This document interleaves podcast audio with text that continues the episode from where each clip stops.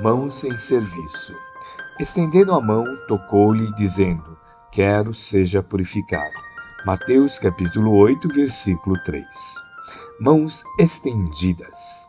Quando estiveres meditando e orando, recorda que todas as grandes ideias se derramaram através dos braços para concretizarem as boas obras. Cidades que honram a civilização, indústrias que sustentam o povo, casa que alberga a família, gleba que produz, são garantidas pelo esforço das mãos.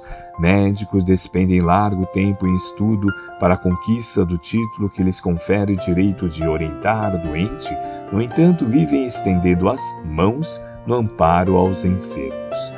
Educadores mergulham vários anos na corrente das letras, adquirindo a ciência de manejá-las. Contudo, gastam um longo trecho da existência estendendo as mãos no trabalho da escrita.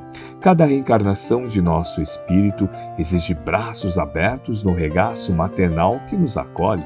Toda refeição para surgir pede braços em movimento.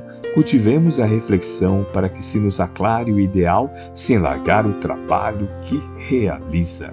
Jesus, embora pudesse representar-se por milhões de mensageiros, escolheu vir ele próprio até nós, colocando mãos no serviço, de preferência em direção aos menos felizes.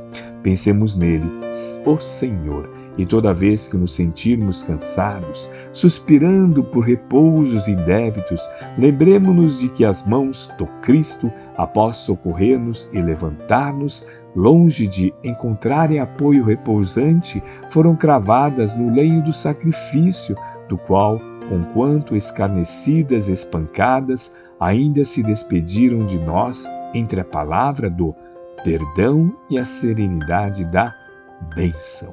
Emmanuel, psicografia de Francisco Cândido Xavier, obra Reformador, novembro de 1953, página 242.